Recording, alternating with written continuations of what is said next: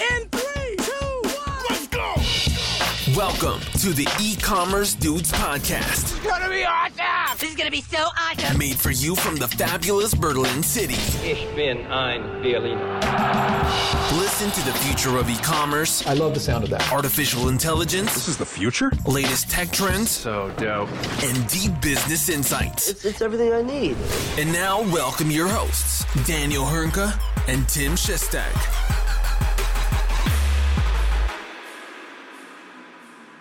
Hallo und herzlich willkommen zu einer neuen Folge bei den E-Commerce Dudes. Mein Name ist Daniel Höhnke und auferstanden von den Halbtoten auch natürlich heute wieder mein werter Kollege Tim Chelsea Shestak. Du siehst richtig gut aus wieder. Äh, wie geht's dir? Moin, ja, soweit, so gut, soweit, so gut. Mir geht es schon deutlich besser. Ich bin jetzt noch nicht ganz fit wieder von dem äh, Virus, den ich mir eingefangen habe, aber auf dem Weg zur Besserung. Ich kann zumindest so eine knappe Stunde Podcast mit dir aufnehmen. Dementsprechend alles soweit wieder besser geworden. Wie geht's dir denn, Daniel? Wie geht's dir denn? Mir geht's ganz hervorragend. Äh, ich, ich erfreue mich hier äh, dem schönen Wetter, an dem schönen Wetter und auch vor allem erfreue ich mich ja so ein bisschen von der Seitenlinie in Anführungsstrichen äh, bei dem, was da in dieser Tech-Welt gerade alles abgeht, die Tage, ne? Also alleine, ich finde, das ist ja ein Riesenspektakel in meinen Augen, ne, was sich da Google und Microsoft gerade liefern. Äh, und auch wenn das, das mag jetzt fast schon zynisch oder bitter klingen, aber ähm, ich finde, das ist auch eine Art von Spektakel, für viele ein teures Spektakel. Ne, wenn Google eine Präsentation raushaut, die ehrlich gesagt überhaupt nicht cool gewesen ist, da noch einen Fehler drin macht, dann geht auch noch ein Handy flöten und dann rutscht der Aktienkurs um 7% ab. Ähm, das sind alles so Sachen, die, äh, ja, so kann man sich die Zeit vertreiben. Absolut, keine Frage. Ich habe tatsächlich auch einen, ich, ich hätte einen neuen Job für dich gefunden. Ach, jetzt bin ich aber gespannt. Und zwar als Steward, als Flugbegleiter bei Netflix. Was? Ja, und zwar sucht, ich weiß gar nicht, ob sie mittlerweile einen gefunden haben, ich habe das letztens selber auch in einem anderen Podcast gehört, äh, sucht Netflix einen Flugbegleiter oder Flugbegleiterin für die ganzen äh, Privatjets, die sie haben, oder diesen einen Privatjet, ich weiß es nicht genau. Und äh, das, das, das Gehalt ist tatsächlich gar nicht mal so verkehrt dafür. Das liegt nämlich bei 385.000 Dollar, wenn du dort Flugbegleiter werden möchtest. Saftschützen Aufgaben- für 385.000 Dollar. Vorsicht, Vorsicht. Also, äh, du hast quasi ähnliche Aufgaben oder die gleichen Aufgaben wie ein, in Anführungszeichen, normaler Steward oder Stewardess. Mit Sicherheit wird diese Kompensation bei 385.000 Dollar liegen, weil du über oder weil du viele Geheimnisse für dich bewahren musst. Ja, über Filme, Serien, die kommen können, irgendwelche Diskussionen. Dafür wird wahrscheinlich diese Kompensation fällig sein. Aber 385.000 Dollar, Daniel, du, du, du, du siehst zumindest was von der Welt. Ja, Also, das kannst dich tut ja sonst bewerben. nicht. Äh, endlich mal, ne? Aber was denkt sich, was denkt sich jetzt wohl ein Steward oder Stewardess, äh, die bei Ryanair arbeiten, äh, wenn sie sowas hören, ne? Oder In, so. in, in den USA liegt das Durchschnittsgehalt einer Flugbegleiterin oder eines Flugbegleiters bei knapp 62.000 Dollar. Das wäre natürlich schon eine, äh, eine gewisse Steigerung, Und ich, und ich Job bezweifle, dass du dieses Gehalt in Europa bei Ryanair oder EasyJet bekommst. Aber das, Das äh, weiß ich nicht ich genau, das ist nur eine reine Vermutung, ne? Aber Das schön, dass du an ich mich denkst äh, bei solchen Sachen. Ähm, das ist, äh, äh, ich fühle mich ja schon regelrecht geehrt.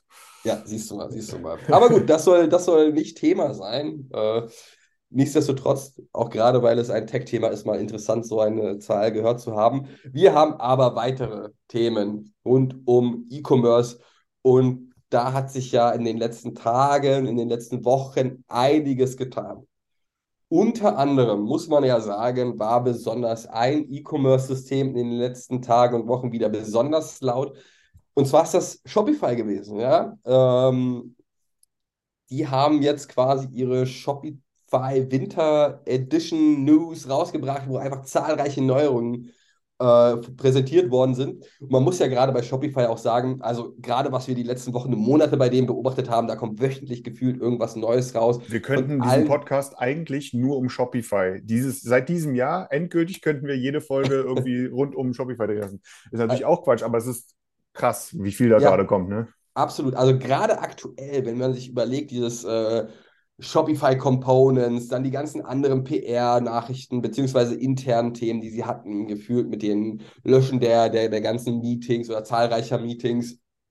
Das war besonders laut, sei es in der Presse, sei es auf LinkedIn etc. pp. Da war wahnsinnig viel los und man merkt einfach, dass Shopify als Tech-Unternehmen nicht 50 oder 100 Personen groß ist, sondern tatsächlich knapp 17.000 Personen beschäftigt. Da ist also ordentlich Karacho dahinter und dementsprechend bringen die wirklich wahnsinnig viele äh, Neuigkeiten heraus im Vergleich zu anderen Shopsystemen. Und bei den anderen Shopsystemen ist es ja nicht ruhig unbedingt. Ja, die machen ja auch ordentlich was, die kommen voran. Aber Shopify ist aktuell gerade in den letzten zwölf Monaten, muss man, muss man sagen, äh, preschen die voran. Und da würde ich tatsächlich so weit gehen, da müssen sich wirklich die anderen Commerce-Software-Lösungen warm anziehen. Wenn ich mir gerade mal die aktuellen Neuigkeiten angeguckt habe, das ist schon, boah.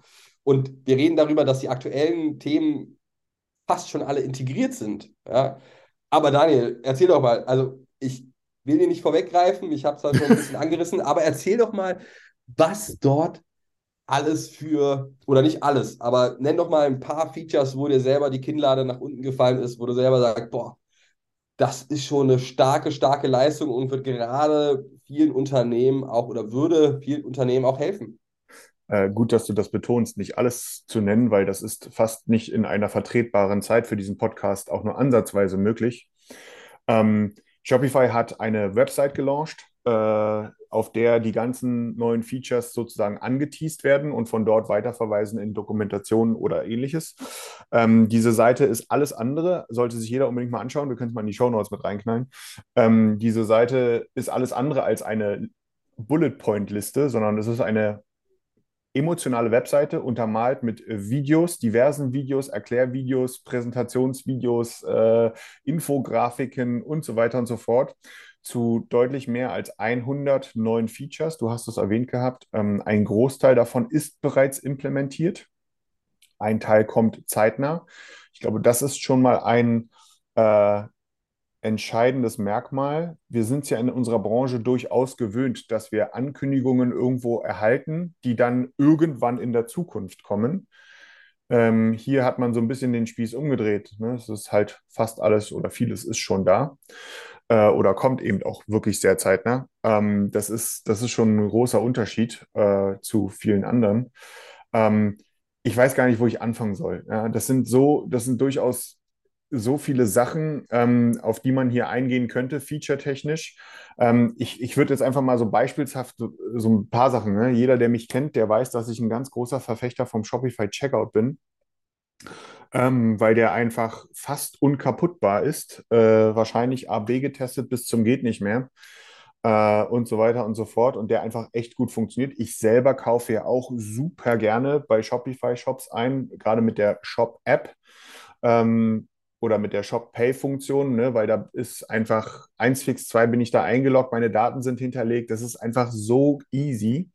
Und das, ja, das, da geht man jetzt halt noch ein paar Schritte weiter. Ähm, jetzt kommt ein One-Step-Checkout, äh, ein Drag-and-Drop-Editor für den Checkout, also dass auch Merchant sozusagen dort eingreifen kann. Das war ja auch in vieler Hinsicht über lange Zeit ein Kritikpunkt, dass man den nicht anpassen konnte. Jetzt hat man sozusagen den Kompromiss, dass man auf einer No- oder Low-Code-Umgebung äh, den Shopify-Checkout eben doch anpassen kann, ohne ihn kaputt machen zu können. Das muss man auch erstmal hinbekommen. Ne? Ähm, oh, das mal nur so als Beispiel. Ne? Vielleicht auch so Sachen wie die Passkeys. Äh, meines Wissens nach ist Shopify das erste System, was Passkeys ähm, äh, nativ implementiert hat. Äh, Passkeys ist äh, das, man braucht kein Passwort mehr, um sich einzuloggen. Ja, das äh, mal als absolute Kurzform kann sich jeder mal anschauen. Äh, ist natürlich super, nimmt eine Hürde weg. Das ist, das ist toll auch hier der absolute Trend, auf den sie aufsteigen, ähm, der ist in den letzten Wochen in aller Munde. Ne? OpenAI, ChatGPT, Google Lambda, BART, Ernie, um nur mal so ein paar Worte zu nennen. Ähm, wir haben letztens darüber gesprochen, dass zum Beispiel Ergonote äh, eine GPT-3-Integration stattfindet, um dort im PIM Produkttexte zu generieren. Wer kein PIM hat und das zum Beispiel in Shopify macht, der braucht dafür in Zukunft auch oder der kann in Zukunft jetzt auch ähm, dort äh, sich die Produkt Texte ähm, automatisch erstellen lassen in diversen Sprachen. Ich finde auch so total nebenbei erwähnt, ja, dass die einfach da eine recht potente Suche jetzt veröffentlicht haben und einfach mal eine Recommendation Engine. Nenn mir ein Shop-System, was das out of the box bietet, Tim. Fällt, Also fällt dir das ein du- oder sehe ich das falsch? Daniel, du, du, du präsentierst das irgendwie zu monoton. Das sind also Nachrichten hier. Ja, du kannst dir automatischen Text erstellen lassen in Shopify. Einfach mal so. Du sagst so, ja, ah, kannst du das jetzt so nebenbei erstellen lassen übrigens. Ja, dann kannst du das noch machen, das noch machen. Aber also ich weiß ja nicht, Daniel, das ist einfach, du lässt dir einfach auf Basis von ein paar Keywords oder Eigenschaften etc. macht dir Shopify quasi einen Vorschlag, wie dein Text aussehen könnte, was für Zeit das erspart eigentlich für jeden Händler und jede Händlerin da draußen richtig. absoluter Wahnsinn, ja. Ähm, ich weiß gar nicht, ist das eigentlich eine, eine, eine- eine Shopify Plus-Funktion oder bekommt das jeder? Weißt du das? Ähm, gute Frage. Ich schaue gerade, aber ich glaube, das ist allgemein verfügbar. Wenn ich jetzt hier, ich muss gestehen, ich, äh, das ist bei all den News, die da rausgehauen worden sind oder neuen Features, muss man immer mal ein bisschen genauer schauen. Aber ich sehe jetzt hier nichts davon auf den ersten Blick, dass äh, es nennt sich Shopify Magic, äh, dass das äh, Plus-only ist. Nö. Ja. Dann, dann hast du quasi, wa- was du gerade erwähnt hast, Built-in Search und Recommendations. Also klar, man muss das Ganze auch wie bei jeder Neuerung, bei jeder Softwarelösung etwas mit Vorsicht genießen, erstmal gucken, wie es überhaupt funktioniert. Ist das so gut, wie sie es selbst anpreisen? Weil das ist natürlich auch immer, äh, oder sieht man häufig bei Unternehmen, ne? alles wird im Marketing sehr gut verpackt und in der Realität sieht es dann doch ein Ticken anders aus. Aber ist ja schon mal eine Wahnsinns-News, ja. Also wenn du so eine gute Suche hast, gute Produktempfehlung, gute Recommendation Engine automatisch integriert. Du brauchst keinen Drittanbieter, wahrscheinlich erstmal für gewisse Basisfunktionen und Nosto, Dynamic Yield etc. werden das wahrscheinlich schon mal noch, noch ein ganz ordentliches äh, Stückchen besser können. Aber das ist äh, krass, Du musst es einfach so sehen. geboten wird. Du machst deine ersten Schritte, ja, und hast einfach eine Recommendation Engine out of the box. Genau, Also- also, das Wahnsinn, was wir, was man quasi immer predigt, Personalisierung etc. pp. ist schon dort bis zu einem gewissen Grad natürlich als Basis enthalten. Ich finde es gut, was du auch gerade gemacht hast, ne? dass du äh, äh, nicht nur mich daran ermahnt hast, äh, euphorischer doch zu sein, sondern auch gleichzeitig äh, es erwähnt hast, dass man auch immer ein bisschen vorsichtig sein muss ne? bei den Features, die so angepriesen werden. Denn ich finde, das ist jetzt, wenn man diese Liste sich so oder sich diese Seite anguckt, ja, dann verfällt man relativ schnell in so ein, oh mein Gott, wie krass ist das denn? Ne? Äh, und ja, da sind ein paar Sachen dabei, die sind obviously einfach krass und manche vielleicht weniger. Das ist wahrscheinlich auch immer eine Sache der Betrachtung. Man muss die Sachen natürlich testen, man muss sie angucken. Ne? Man, wahrscheinlich ist da auch bei vielen Sachen, ich weiß nicht, die Recommendation Engine ist wahrscheinlich auch noch nicht das Ende aller Weisheiten. Ähm, aber es ist einfach eine Nummer, dass sowas einfach out of the box und auch nicht Shopify Plus only ist, sondern das kommt in Shopify Core. Ne? Also das, das muss man nochmal dazu sagen. Ne? Du bekommst einfach eine Recommendation Engine in deinem Paket dazu. Das ist, äh, das ist krass, aber man könnte diese Liste, wir könnten hier unglaublich lang weiterlaufen äh, oder weiter über die Sachen reden. Ist, ich will nur so ein paar Sachen rausheben. Ein sehr underrated Feature, wie ich finde, bei Shopify generell in Deutschland jedenfalls noch, ist Shopify POS, also das Ja. Kassensystem. Ähm, hier ist es so, dass äh, das Kassensystem mittlerweile echt erwachsener geworden ist, als es das mal vor ein paar Jahren gewesen ist. Eine der größten Einschränkungen war gewesen, dass es nur 20 Locations gab bei Shopify. Das hat man jetzt einfach mal auf 1000 erhöht. Also hast du 1000 Filialen, kein Problem. Ja, dann kannst du einfach 1000 Kassen da jetzt sozusagen hinsetzen oder so. Ähm, das wird die wenigsten Händler treffen, ne? aber man hat jetzt einfach, äh, man hat da jetzt einfach die Möglichkeit, dass und das muss man auch sagen, Shopify POS löst, man muss immer separiert betrachten, aber es löst unglaublich viele Herausforderungen. Das ganze Thema Kundenintegration, Loyalty-Integration und so weiter und so fort. Wenn das sozusagen, äh, Shopify POS ist ja eine Erweiterung des, von deinem Webshop. Also damit verbindest du wirklich online und offline. Ne? Und jetzt hast du halt diese Limitierung weg von diesen 20 Locations. Ne? Jetzt hast du einfach 1000. So kannst du ein bisschen was machen. Das ist auf jeden Fall, glaube ich, erwähnenswert.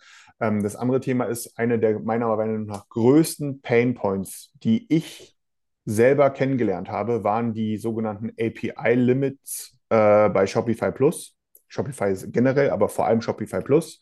Shopify Plus ist ja ähm, gerade für den, ich nenne es mal Mittelstand, Schrägstrich gehobenen Mittelstand, die Lösung aus diesem Shopify-Universum. Und ähm, da ist man relativ schnell in Limits reingerannt, wenn man da ein ERP-System connected hat oder, oder, oder, PIM und so weiter und so fort. Das ist jetzt einfach um Faktor 10 erhöht worden. Und hier gibt es auch signifikante Unterschiede zwischen GraphQL API und REST API. Die GraphQL API ist auch hier vielleicht mal so das, das präferierte Mittel, wo man einfach 500 Points pro Sekunde sozusagen abfragen kann. Das ist, das ist, äh, da kann man ein bisschen was mitmachen. Ähm, generell keine API-Limits bei äh, Commerce Components, also der ganz erwachsenen Version sozusagen von äh, Shopify oder für die ganz erwachsenen Händler besser gesagt. Ähm, die äh, YouTube-Integration ist komplett live. Kann man sich hier auch mal anschauen, wie das aussieht. Also jeder, der das noch nicht gesehen hat, der kann mal auf diese Shopify-Seite gehen. Hier, ja, wie gesagt, Link machen wir mit rein. Ähm, wie das aussieht, finde ich auch ich sag ziemlich cool. Äh, was sagst du dazu? Absolut. Also man muss einfach dazu sagen, das sieht, was da wieder für Möglichkeiten gegeben werden. Ja, das ist natürlich für jeden Händler echt super cool, wenn du das richtig nutzen kannst. Sieht schick aus, äh, äh direkt verkaufsfördernd und, und ist natürlich einfach so mit dabei. Ja, ist einfach so mit dabei, wird wahrscheinlich auch in wenigen Klicks aufgesetzt sein. Du musst dich da großartig etwas zusätzlich entwickeln, sondern hast automatisch das Thema YouTube mit abgedeckt, wenn du es möchtest. Und ich glaube auch ein ganz großes Thema, wenn wir über das Feature-Set sprechen, Daniel, gerade was du auch äh, äh, äh mit mir gestern besprochen hast, Stichwort B2B. Das ja, Stichwort B2B und da muss man ja sagen, da waren ja andere Systeme immer weiter vorne, beziehungsweise sind es immer noch. Aber aber man muss einfach sagen, da hat Shopify auch wieder mal ordentlich Gas gegeben. Zahlreiche Neuerungen in diesem Bereich B2B gegeben, weil sie wussten natürlich und sie wissen natürlich, dass das ein Schwachpunkt von ihnen ist, ja. Und wir haben auch in den letzten Folgen immer wieder diskutiert, gerade das Thema B2B. Da liegt wahnsinnig viel Geld auf der Straße für ein Shopify, ja, im das Bereich E-Commerce. Ja. Und wenn sie das kontinuierlich weiter ausbauen und das Tempo weiter, weiter ausnutzen, dann müssen sich wahrscheinlich auch einige B2B-Anbieter doch wärmer anziehen, also B2B-Softwarelösungen, weil Shopify liefert gerade auch in diesem Bereich gute Arbeit ab. Zumindest was wir aktuell auf der Seite von Shopify präsentiert bekommen. Äh, definitiv. Also Sie haben ja vor allem, äh, ich muss, ich muss ja auch was gestehen. Ne? Ähm, und da muss ich mich selbst auch so ein bisschen für geißeln. Ne? Ähm, ich habe ja wirklich bis vor kurzem noch ganz, war ganz feste Überzeugung, Shopify und B2B passt nicht zusammen, weil da ist nichts.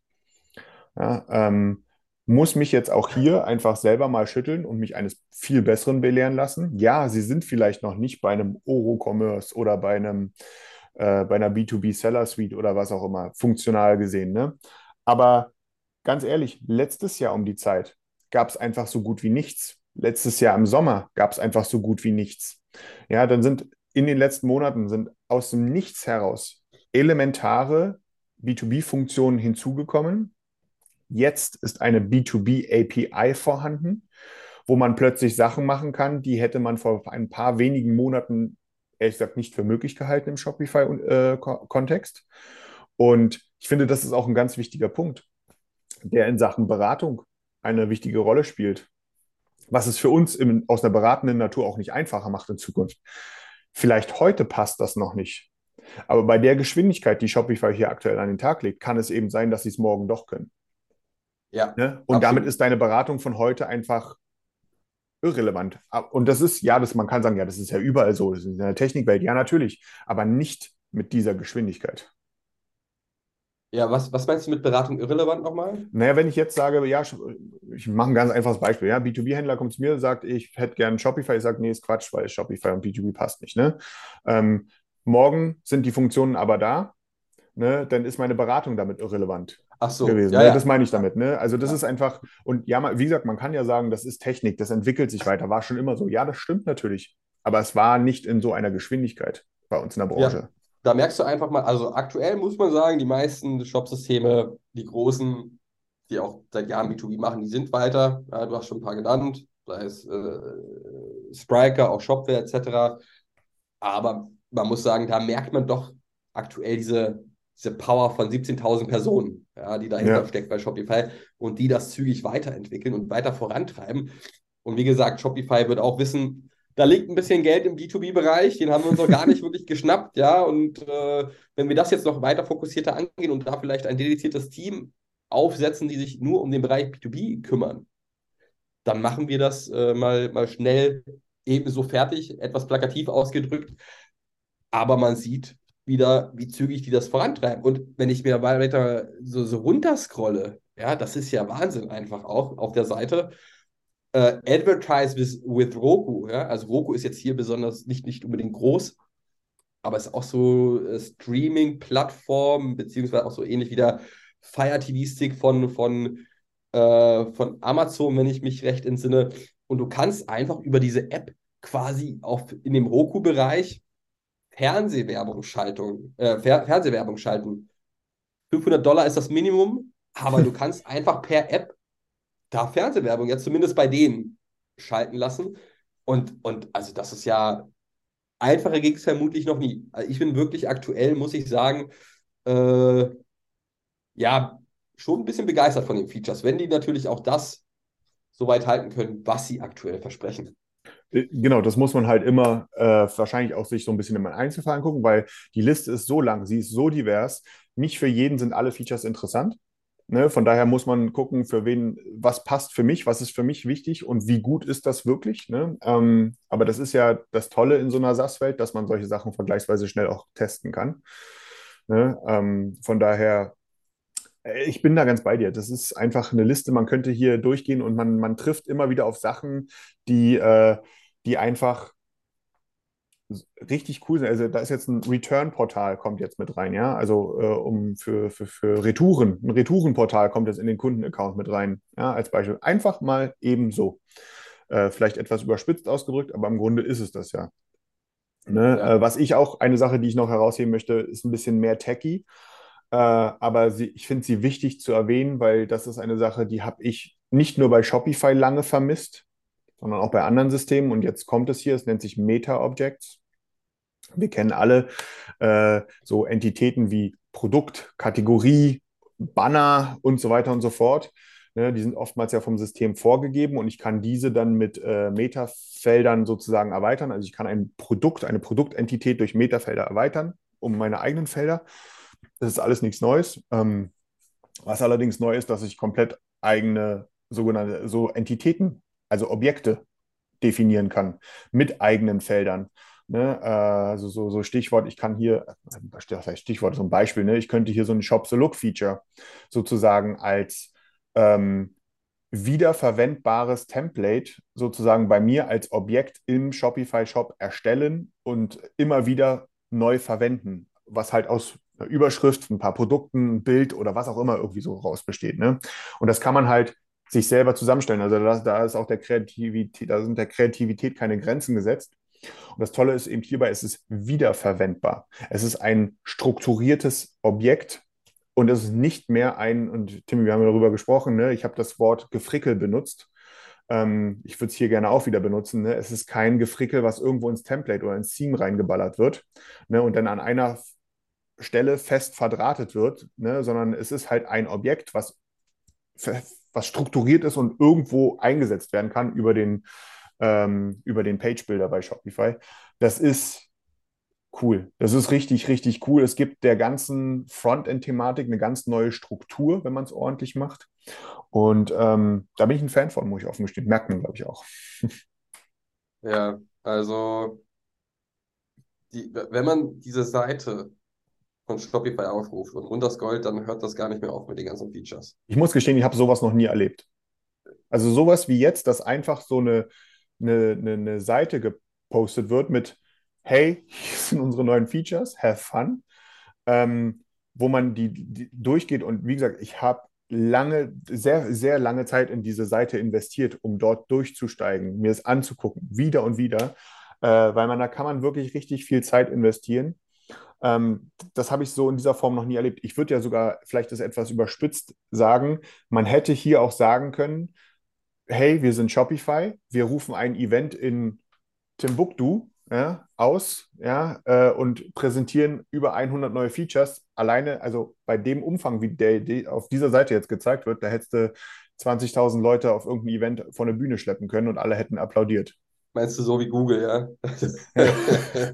Wo das Handy geklaut wurde. Da, da, da, das, lass, uns, lass uns das Thema Google und Bing nochmal am Ende der Folge besprechen. Ja. ja, das können wir gleich nochmal separat diskutieren. Aber ich glaube, man merkt, selbst wir sind sprachlos, was es für Features gibt, was präsentiert wurde, was quasi einfach gefühlt ein bisschen nebenbei erwähnt wurde, aber einfach unfassbar. Guckt euch die Seite an, wir packen sie in die Show Notes. Und wenn ihr einfach nachher nach Shopify New Features googelt, werdet ihr auch wahrscheinlich direkt auf die Seite stoßen. Und dass wir sprachlos sind, ich glaube, das kommt eher selten vor. Dementsprechend guckt es euch an, ist absoluter Wahnsinn, gerade was Shopify im Moment abliefert. Und äh, das Schöne ist ja, da müssen die anderen natürlich weiter nachziehen, weiter an ihren Lösungen arbeiten, um dort auch innovativ zu bleiben. Daniel, ich weiß nicht, du kannst natürlich auch gerne noch über weitere Features reden, aber ich glaube, nee, dann, alles gut, dann alles gut, würde hier, ja, würde, würde einfach zu lange dauern. Dementsprechend lass uns zum nächsten Thema springen. Wir gerne. sind nicht fertig mit dem Thema Commerce und E-Commerce-Systeme. Und wir haben in den letzten Jahren Magento slash Adobe, ja, würde ich schon sagen, häufig kritisiert für ihre Herangehensweise, für die Themen, wie sie die Themen anpacken und was sie eigentlich gestalten möchten. Aber dieses Mal, dieses Mal gibt es doch eine durchaus positive Nachricht aus dem Hause Adobe, beziehungsweise Adobe Commerce. Stichwort Adobe App Builder. Daniel, was, was, was ist der Adobe App Builder jetzt schon wieder? ähm, eigentlich gar keine neue Sache, sondern es ist schon eine ganze Weile sozusagen angekündigt, ist jetzt allerdings, äh, ich, ich weiß nicht, ob es auch politisch korrekt ist, wenn man sagt, released, aber ähm, Adobe hat für Adobe Commerce, das muss man, ne, da muss man den Unterschied machen. Ne? Also für Adobe Commerce stellt Adobe den sogenannten App-Builder jetzt ganz allgemein verfügbar zur Verfügung. Das ist ein ganz schräger Satz, aber ihr wisst, was ich meine. Ähm, und äh, das, der beschreibt so ein bisschen die in Anführungsstrichen neue Herangehensweise, wie ein System wie Adobe Commerce äh, in Zukunft erweitert werden kann und auch soll und vielleicht sogar auch muss. Ähm, und zwar ist das äh, relativ, naja, auch hier werden mich wahrscheinlich der eine oder andere Tech-Evangelist würde mich am liebsten dafür ans Kreuz nageln, aber ich sag mal, auch relativ App-ähnlich, wie wir es aus dem Shopify-Universum heraus kennen. Also keine wie früher eine Extension, die sozusagen in den Quellcode implementiert wurde oder reingehackt wurde oder so oder rein installiert wurde, sondern auch hier eine, ein App-System. Vor allem äh, nutzt Adobe hier das, äh, den Terminus Low-Code, also relativ wenig Implementierungs- und Programmieraufwand für das Erstellen solcher Apps. Ähm, das muss in, sich in der Praxis wahrscheinlich auch noch erst beweisen, aber das ist, man erkennt dort den Ansatz. Äh, darüber werden über die sogenannte äh, API Mesh äh, oder Mesh API, wie auch immer, ja, äh, kann dann sozusagen Adobe Commerce erweitert werden oder auch mit anderen Systemen connected werden und so weiter und so fort. Man merkt relativ schnell, Adobe möchte weg von diesem endgültig weg, das wollen sie schon seit einer Weile, aber das scheint jetzt der entscheidende Schritt zu sein, weg von diesem äh, wir blähen den Code auf durch Erweiterungen, bis das Ding nicht mehr updatefähig ist, so wie es früher halt auch gewesen ist. Ne? So, so eine, die eine oder andere Magento-Instanz war ja durchaus mehr Albtraum als alles andere. Ähm, und ja, jetzt wird das Ganze über APIs gelöst. Äh, relativ ähnlich, in, vereinfacht ausgedrückt wie im Shopify-Universum. Ähm, sicherlich auch noch hier mal nochmal mit einem anderen Fokus. Das ist auf jeden Fall ein, ein Schritt in eine Richtung, den ähm, der, der lässt sich am gesamten Markt erkennen. Wir sehen das ja auch bei Shopware, ne, die da äh, jetzt gerade sozusagen mittendrin vom Plugin-System hin zum App-System gerade irgendwo sind und das immer weiter forcieren. Das ist relativ ähnlich jetzt hier auch beim äh, Adobe. Der Unterschied hier ist, ähm, dass der App-Builder nicht einfach nur irgendwie so ein, weiß nicht, so, ein, äh, so, ein, so, so eine Dokumentation ist, sondern der App-Builder ist ein System, Adobe stellt mir als Entwickler für diese Apps eine komplette Umgebung zur Verfügung, in der entwickelt wird, in der gehostet wird, in der äh, Sicherheit, äh, äh, also Security-Sachen gemacht werden. Also das ganze DevOps-Thema äh, wird sozusagen von Adobe gestellt. Und das ist ein Riesenunterschied. Ich als App-Developer muss mir demnach also keinerlei Sorgen, ich muss mich überhaupt nicht mehr darum kümmern, wo das Ding gehostet wird, wie es skaliert und so weiter und so fort. Ähm, und das ist durchaus auch ein Unterschied zum Beispiel zu Shopware. Da gibt es das nämlich in der Form so nicht. Ähm, und das gibt natürlich dem App-Developer eine ganz große Sicherheit, dass er sich um diesen ganzen Bums nicht mehr kümmern muss, ne, sondern der kann sich um die Applikation kümmern. Ne, äh, und das macht schon durchaus einen großen Unterschied. Ich finde, es ist ein Schritt in die richtige Richtung, äh, um wegzukommen von diesen monolithischen Zeitbomben, die da, die es Ja. über viele Jahre lange Zeit gegeben hat und ja auch immer noch zu Genüge gibt, ne, sondern wir eher in ein API-orientiertes äh, App-Denken kommen. Äh, und hier hat jetzt Adobe geliefert. Absolut. Auch hier, man muss prüfen, wie das Ganze funktioniert, ob das soweit auch alles äh, so funktioniert wie angekündigt. Aber das ist ja schon mal ein richtiger und wichtiger Schritt in die Richtung. Auch da hat Adobe die Zeichen der Zeit erkannt und ich denke doch mal in dem Bereich aufs richtige Pferd gesetzt. Okay, lass uns zum nächsten Thema springen. Wir haben noch zwei weitere Commerce-Themen und zwar geht es hier primär nicht um Commerce-Software-Lösungen, sondern ich sage mal ergänzende Systeme dazu. Wir haben in den letzten Folgen, ich weiß gar nicht in welcher Folge genau es war, über Nosto gesprochen, Nosto Search, sogar vermutlich in mehreren Folgen. Und da wurde jetzt tatsächlich mal was präsentiert. Daniel, du hast dir, glaube ich, sogar die Veranstaltung digital angeguckt. Ich vermute, vor Ort warst du nicht. Nee, leider nicht. Es war, also es gab einen Livestream aus New York City. Äh, also ich war leider nicht in New York, Ja. Ähm, wo, äh, wo, wo das Thema Search sozusagen offiziell vorgestellt wurde, willkommen geheißen wurde, wie auch immer. Ähm, mittlerweile waren dann auch, glaube ich, in London und Sydney dazu Events von Nosto. Ähm, und ja, es war, es war echt spannend zu sehen. Ähm, es war relativ, also es war dann relativ klar, dass dann äh, an, ich glaube, am 8. war das gewesen, am 8. Februar, ne, die, die Suche offiziell ausgerollt wird. Ähm, und äh, mittlerweile, oder an dem Tag ist ja auch die Webseite live gegangen oder der, der Produktbereich ist live gegangen ähm, mit der Nosto-Suche. Hier vielleicht äh, meine Takeaways aus der Veranstaltung, die von, und jetzt habe ich den Namen vergessen, scheiße, ähm, von dem Gründer von SearchNote, der, wo, darüber haben wir berichtet. SearchNote wurde ja schon vor einem guten Jahr von Nosto übernommen.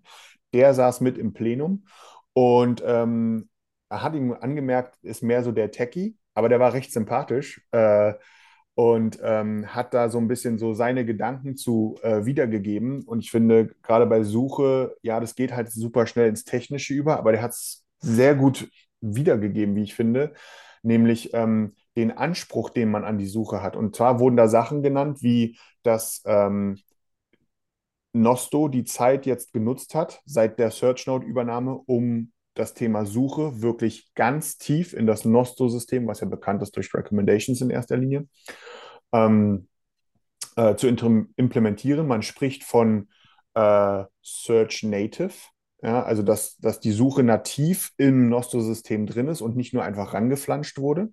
Das ist ein ganz entscheidender Punkt. Man hat sich da anscheinend wirklich die Zeit für genommen, ähm, augenscheinlich. Ähm, das ist ein ganz entscheidender Punkt, wie ich finde. Der zweite ist äh, das Thema, wir kennen, jeder, der sich mit dem Thema Suche schon mal auseinandergesetzt hat, der weiß, dass, dann man, dass man da relativ viel Arbeit reinstecken kann.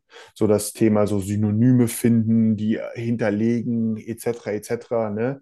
Also man kann in, in eine ordentliche Suche, kann man ordentlich Man- oder Woman-Power äh, investieren, um die immer weiter sozusagen zu verbessern auf, auf, ja, auf Basis, wie halt die, Such, äh, ja, die Suchenden mit der Suche interagieren. Und der Anspruch hier bei Nosto ist, dass man das nicht mehr als Mensch machen muss, sondern dass hier KI-basierte Systeme genau diese, ähm, diese, diese Verbesserung der Suche, zum Beispiel, ich nehme jetzt immer diese Synonyme, ja, äh, dass die automatisiert vom System in Anführungsstrichen hinterlegt werden. Und da ist das Entscheidende und da kommt jetzt auch das Thema dieses äh, Search Native sozusagen zum Tragen. Die Suche ist nicht isoliert. Also die Suche verbessert sich nicht auf Basis nur der Suche, sondern ich hatte es ja, die Leute, die es kennen, ne? Nosto ist in erster Linie auch eine Recommendation Engine. Sie ist also überall auf der Seite aktiv, überall, auf jeder einzelnen Seite im Shop auch implementiert. Die, äh, das System von Nosto weiß damit sehr, sehr genau, wie die Produktdaten aussehen, wie die Leute damit interagieren, ohne zum Beispiel auch die Suche zu nutzen und so weiter und so fort. Man kennt die Verkaufszahlen und so weiter und so fort. Also das, das, der Datenpool, den ein Nosto hat, ist relativ groß und genau das fließt alles wiederum auch in die Suche rein und auch Sachen aus der Suche fließen auch in die Recommendation mit ein. Also das wirkt in der Präsentationsform sehr rund, extremst rund. Oder Ja. vielleicht auch anders ausgedrückt, so wie es erwartet oder auch erhofft hatte. Ja, absolut. Also das, was wir auch letztes Mal schon verstärkt signalisiert haben, ist ja auch, dass wir der Meinung sind, dass das eine gute und sinnvolle Strategie ist, die noch so dort die letzten zwölf Monate gefahren ist. Ja, die Akquirierung von, von, von Search, äh, Search Hub oder Search Note, ist nicht mehr Search unsicher. Note. Search Note. Ähm, dann mit Final Logic das Ganze nochmal intensiviert. Und du kannst natürlich Synergieeffekte dann zwischen Recommendation Engine und Suche nutzen, so wie du es gerade beschrieben hast. Und Nosso ist ja auch in dem, was sie tun, besonders gut. Jetzt, wenn sie dieses Feature erweitern, so wie zum Beispiel Algolia das umgekehrt gemacht hat, von Suche Ja. Richtung Recommendation, dann, dann bin ich der Überzeugung, ist das, ist das ein wichtiges Asset für die, was auch bei der Kundenakquisition von, von Nosso deutlich weiterhilft. Man hat da ein ganz schönes Killer-Argument, ne? Man kann Absolut, jetzt wirklich so absolut. sagen, dass wir haben hier alles wirklich auf Champions League-Niveau. Ja. Man hat sich da auch in der Präsentation auch recht zuversichtlich gegeben. Also, nee, es ist äh, mit sehr breiter Brust hat man sich dargestellt, dass man sich wahrlich vor den äh, Konkurrenzlösungen nicht verstecken muss, sondern ich, äh, in meiner persönlichen Interpretation war man da ziemlich auf Angriff gepolt oder ist man jetzt ziemlich auf Angriff gepolt, ne? So im Sinne von, wir brauchen hier vor niemanden kuschen, sondern die anderen können sich jetzt mal schön ins Höschen machen. So, ähm, so wirkte es so ein bisschen und da kommen wir vielleicht auch wieder zurück, ne? So, so ein bisschen dieses, äh, ich finde es gerade schön von der Seitenlinie da ein bisschen zuzugucken, weil das ist halt alles auch so ein bisschen Event. Absolut. Also ich bin sehr gespannt, wie, wie sich das Ganze in Zukunft auswirken wird auf den Markt. Wird man noch mehr, noch so sehen, ja, im, auch, auch im Kampf zwischen Algolia zum Beispiel, die sich ja hier äh, verstärkt Auch so ein Fact-Finder, ne? Das hier ist das, genau ein also es gibt da einige, alle. ne? Ja, ja, ja, ja, durchaus, durchaus. Und gerade mit dem Thema Final Logic hast du ja quasi auch den, den deutschsprachigen Kundenstamm irgendwo stärker im, im Griff, sage ich mal, ja, stimmt, ja. als, als zuvor. Und das war, also, ich meine, Nosto ist jetzt auch deutlich, deutlich größer geworden als noch vor drei, vier Jahren. Dementsprechend können sie dort auch ordentlich was reißen. Mal gucken, mal gucken, wie sie sich dort schlagen, aber mit Sicherheit, gerade wenn du das Ganze begründen kannst mit, okay, wir haben hier die Suche und wenn du noch Recommendation möchtest, dann haben wir das natürlich auch noch parat und das haben wir auch noch parat, das haben wir auch noch parat. Also wirklich noch so ganz, ganz gute Entwicklung gemacht in den letzten Jahren und, und auch scheinbar aus Außensicht zumindest die richtigen Entscheidungen getroffen. Absolut. Okay, dann haben wir noch äh, keine, keine unbedingt kleine Nachricht, aber wir haben auch mitbekommen, im Bereich PIM, also Produktinformationsmanagementsysteme, wo du quasi deine ganzen Produktdaten lagern kannst und managen kannst und optimieren kannst, gibt es auch interessante News und zwar Akineo äh, ist jetzt im SAP Store verfügbar. Und das ist ja schon eine ganz ordentliche Leistung, weil du möchtest natürlich auch mehr in Richtung Enterprise gehen, du möchtest mehr Enterprise-Kunden in den Fokus legen und, und, und du weißt natürlich, SAP ist jetzt nicht die Softwarelösung für kleine Unternehmen, ja, also für Nee, kleine Händler und. Händler, die, die jetzt äh, da ein paar Sachen in ihrem Store verkaufen. Das ist nicht unbedingt SAP, äh, SAPs Zielgruppe, sondern wirklich die ganz großen Brands, die ganz großen Big Player.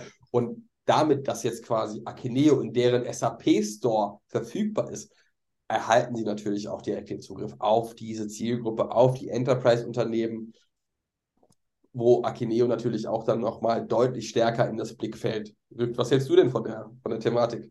Also ich finde, es ist ein absoluter Match. Äh, Ja. In dem Sinne, wie du es auch schon gerade erwähnt hattest, ne, dass ähm, man orientiert sich hier in Richtung Enterprise-Business. Ähm, ganz klar, das ist eine ordentliche Fokussierung. Ähm, das passt an dieser Stelle äh, ziemlich gut sogar. Ich finde nur, und das ist nur so eine Sache, die muss man immer noch mal herausheben. Ne, man ist hier im Store für die SAP Commerce Cloud und die unter, ich möchte hierbei das Thema Cloud unterstreichen. Äh, auch hier zwei, zwei Sachen. Zum einen, das Thema Cloud ist auch im, in diesem Segment, ne, wir haben relativ viele Cloud-Themen. All das, was wir heute mit Shopify besprochen haben, ist alles Cloud, äh, äh, ist alles in der Cloud-Umgebung. Gerade das Thema mit Adobe ist Cloud und so weiter und so fort, ja, um mal so das Buzzword von links nach rechts zu schieben hier. Ähm, warum sage ich das? Äh, weil es natürlich da draußen noch unfassbar viele SAP-Systeme gibt, die sind von Cloud Lichtjahre entfernt, sondern die schönen R3s und so weiter und so fort. Ähm, das bedeutet eben nicht, dass sozusagen dieser Akineo PIM-Connector für SAP jetzt für jedes SAP-System mit Clicky Bunti links, rechts integriert ist, ne, sondern das bezieht sich eben auf die Cloud-Variante, die Commerce Cloud.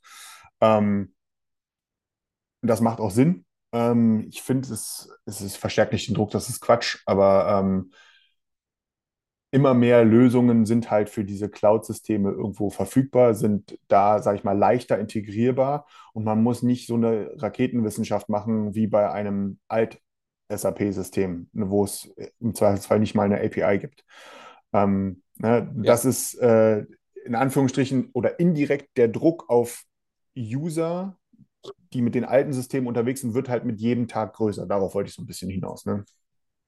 Absolut, absolut. Also man kann zusammenfassend sagen, wir persönlich sehen das als Match an. Akeneo ist auch wirklich ein gutes System, eine gute Softwarelösung, mit der wir auch intensiv zusammenarbeiten. Also ich denke, das ist äh, ein absoluter Erfolg für beide Seiten. Und ja, mal schauen, was es in Zukunft gibt, wie viele SAP-Kunden Akeneo in Zukunft bekommen wird. Ja, äh, also das, ich sage nur, das Potenzial sind ja ein paar tausend alleine, glaube ich. Ah, die, in Deutschland also, oder in, in, Europa oder so. Ne? Also von daher. Äh, und es ist halt Enterprise. Da zählt halt, jeder eine Kunde ist halt auch, sage ich mal, aus wirtschaftlicher Sicht, ist halt auch ein dickes Brett. Ne? Ähm, der macht halt da auch Sinn. Also von daher, das ist, ist, ist ein Match, um es ja. mit deinen Worten auch nochmal wiederzugeben. Durchaus. Und jetzt lass uns doch einmal über das Thema der Woche sprechen, Daniel. Das Thema der Woche man könnte auch bei ein paar Punkten sagen, Fails der Woche, denke ich. Ja? Also da ist mit Sicherheit nicht alles rund gelaufen, was hätte rund laufen sollen. Und zwar natürlich sprechen wir über das Thema Bing und über das Thema Google und die dazugehörigen Präsentationen und besonders natürlich Präsentationen in Bezug auf Generative AI, Texterstellung, Beantwortung von Fragen, nicht mit den zehn blauen Links, äh, sondern auf Basis von einer automatisiert erstellten Antwort durch eine künstliche Intelligenz. Und da haben sowohl Bing als auch Google diese Woche etwas präsentiert. Und man muss sagen, also bei Google hat man tatsächlich meiner Meinung nach persönlich gemerkt, oh, wow, die wollten da mal schnell was zusammenbasteln und der Welt präsentieren, dass, dass sie da eine, eine passable, passende Antwort haben auf das, was Bing äh, in den letzten Wochen oder OpenAI in den letzten Wochen präsentiert hat. Und man hat doch gemerkt, das war ein Schnellschuss. Da hätten sie sich vielleicht doch lieber noch die ein oder andere Woche Zeit lassen sollen, auch wenn das natürlich schwierig ist in dem Segment. Aber sie haben aufgrund der, dieser Präsentation auch unter anderem 100 Milliarden Dollar an Börsenwert an dem Tag verloren. Das muss man sich mal vorstellen. Ja, das war schon ganz ordentlich, weil das nicht so alles funktioniert hat, wie es funktionieren sollte. Und natürlich hat man auch mehr erwartet, dass das, man hat letztendlich eine, die Antwort war dann letztendlich quasi auch eine, eine automatisiert erstellte Antwort ähm, ähm auf Basis von Fragen mit BART, so nennen sie es, mit BART, der, der, der ja, künstliche Intelligenz. Aber wenn man das mal komparativ zu Bing setzt und mal vergleicht, dann sieht man eigentlich, was Bing bzw. Microsoft dort präsentiert hat, war alles miteinander verknüpft. Ja? Also man konnte quasi sehen, das hat Sinn ergeben. Es war nicht ein autarker Dienst, sondern man hat es direkt in den in Microsoft Edge integriert. Man hat es in Bing quasi integriert. Man hat unterschiedliche Feature-Optionen gehabt, ja, ob man jetzt direkt eine Frage beantworten wollte, ob man damit arbeiten möchte. All das hat, hat Microsoft direkt berücksichtigt. Und äh, du hast es vorhin auch gesagt, bei mir war es nämlich auch genauso ähnlich. Ich habe mir nicht gedacht, dass ich mir jemals entweder Edge oder Bing runterladen würde. Und jetzt habe ich mir tatsächlich Bing als App aufs Handy runtergeladen, mich dort angemeldet. Ich dachte, die Funktionalitäten stünden schon zur Verfügung. Dem war leider nicht so. Man musste sich auf eine Warteliste setzen lassen. Aber ich möchte das unbedingt ausprobieren. Das sah so gut aus und, und hat, hat so viel Spaß gemacht in dieser Präsentation. Das war etwas anders als Google, die natürlich auch noch viele andere Features in Richtung Google Maps und, und, und äh, Multifaceted Search präsentiert haben. Aber natürlich lag das Augenmerk auf dieses Thema Künstliche Intelligenz. Ja, ja das war auch. bei Microsoft deutlich, deutlich besser. Und natürlich spielt jetzt Microsoft auch mit, mit äh, diesen Präsentationen. Die wissen natürlich, sie haben jetzt ordentlich abgeliefert. Und wie hat äh, der, der Microsoft-CEO noch gesagt, wir, wir wollen jetzt Google zum Tanzen bringen mit uns. Ja? Und äh, früher wurde Bing ja immer belächelt mit ihren 5 bis 10 Prozent Marktanteil. Jetzt muss man sagen, das, das könnte sich vielleicht etwas erweitern, dieser Marktanteil zugunsten von Microsoft. Ja, also sie haben halt natürlich in Anführungsstrichen den Luxus, in Anführungsstrichen, ja, dass sie nicht komplett auf das Suchmaschinenwerbegeschäft finanziell angewiesen sind, so wie Google. Google muss da vergleichsweise nicht vorsichtig sein. Das war genau der Fehler meiner Meinung meines. Sie waren viel zu vorsichtig die Woche und haben mit langweiligen Kamellen, die irgendwie in einem anderen Kontext cool gewesen wären, äh, die Leute gelangweilt in der Präsentation, weil alle wollten nur sehen, was Bart kann. Äh, und das war der kürzeste Teil dort gewesen. Ja, und Microsoft kann halt kann einfach machen. Und hättest du mir vor ein paar Wochen gesagt, Daniel, du wirst dir bald mal den Edge-Browser äh, auf, dein, auf deinen MacBook runterladen, dann hätte ich dich direkt geblockt über alle Kanäle, ja, hätte alles zugemacht und äh, hätte nie wieder ein Wort mit dir gesprochen.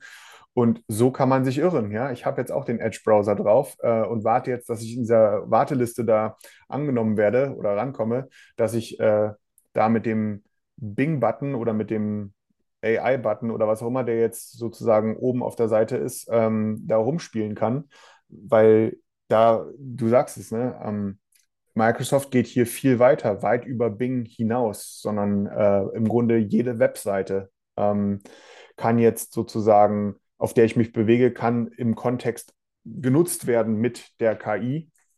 Sei es jetzt, keine Ahnung, ich gehe auf LinkedIn in den Browser, klicke oben auf den Button und kann dann darüber sozusagen mit den LinkedIn-Post sozusagen äh, generieren lassen. Oder ich bin in irgendeinem Dokument drin und kann sagen, gib mir bitte eine Zusammenfassung von diesem Dokument ja, äh, im Browser und so weiter und so fort. Das erzeugt Mehrwert für mich persönlich. Und das ist das Entscheidende. Ne? Das erzeugt Mehrwert und ist, äh, ist hilfreich. Ich bin mal gespannt, dass hier ist auch Microsoft meines, meines Erachtens nach weitergegangen. Google wird da in ein paar Wochen auch sein. Da muss man sich nichts vormachen. Ne? Die sind jetzt ein bisschen tollpatschig, haben sie agiert. Die werden das aber auch ähnlich machen in der Suchmaschine. Wenn man sieht, erkennt ja dort eine Tendenz, wie sich das auf den äh, SEO-Bereich auswirken wird. Weil wir reden plötzlich darüber, dass ich, ich stelle eine Suchanfrage und kriege eine Antwort, die sich aus mehreren Quellen sozusagen zusammensetzt. Die Implikationen sind, glaube ich, heute überhaupt noch nicht ersichtlich. Also das ist, äh, wir reden hier wirklich über einen theoretischen Paradigmenwechsel in der Suchmaschinenoptimierung. Ja, und ergänzend dazu sei gesagt, jede Suche, die quasi diese Generative AI, so eine Art künstliche Intelligenz integriert hat mit den automatisierten Antworten, schafft es passend zu den zu der automatisch, generierten und zusammengefügten Antwort die passenden Quellen anzeigen zu lassen. Ja. Und die Suchmaschine mit dem größten Marktanteil, mit 90% Marktanteil, genau das ist die Suchmaschine, die auch keine Quellen anzeigt. Das ist natürlich auch so ein Thema. Also mit Freude werden das die Publisher nicht unbedingt beobachtet haben, aber ich bin mir sicher, auch da wird sich Google machen. Ich bin überzeugt, Google wird nochmal einen ordentlichen Zahn zulegen, weil sie wissen ja selber, die wissen sie ja sind selber, im Zugzwang. Ne? Ja, und dass das jetzt, was sie dort äh, äh, präsentiert haben, das war jetzt nicht das, das Gelbe vom Ei, muss man sagen. Das war jetzt nicht super. Ich würde ja sogar noch einen Schritt weiter gehen, wenn wir diesen SEO-Bereich mal in Anführungsstrichen so ein bisschen äh, in den Fokus setzen, mit E-Commerce-Brille auf. Ähm, das Thema, wo wir ja heute 2023 immer noch, immer oder immer wieder auf Sachen treffen über nicht ausreichend strukturierte Produktdaten. Ne? Also wir hatten gerade das Thema mit Akineo PIM. Ne? Das ist so ein prädestinierter Vertreter dessen, wie man das lösen kann, ne? dass man ordentliche Produktdaten hat. Ähm, wenn in Zukunft meine Suche lautet, äh, ich suche einen roten Schuh der Firma XY in Schuhgröße 48, ähm, dann, muss, dann müssen die Produktdaten dafür da sein, äh, weil ich kann mir gut vorstellen, dass wir in Zukunft deutlich weniger mit Keywords suchen, sondern deutlich mehr mit, ähm, mit Fragestellungen, die vielleicht ein bisschen konkreter oder auch die Erwartungshaltung des Suchenden da sich dahingehend ändert, dass man viel eher direkt ein Ergebnis bekommt, anstelle von eine Liste mit Links. Und das kann natürlich auf Produktdatenebene relativ ähnlich ablaufen. Ne? Also die, die Möglichkeiten sind ja dann, da sind wir relativ schnell dran sozusagen. Also die Notwendigkeit hier zu sagen, wir brauchen ordentliche, strukturierte Produktdaten, jetzt muss, das muss einfach ordentlich sein und umfangreich sein. Das bekommt dadurch, glaube ich, nochmal eine ganz neue Notwendigkeit. Ja, kann ich nur zustimmen. Kann ich nur zustimmen. Auf jeden Fall wird das definitiv ein Thema der nächsten Wochen sein, wie sich das Ganze entwickeln wird und wie Google es schafft und ob Google es schafft, diese Systeme erfolgreich zu kombinieren und nativ zu integrieren. Aber gut, das wird noch ein paar Wochen dauern.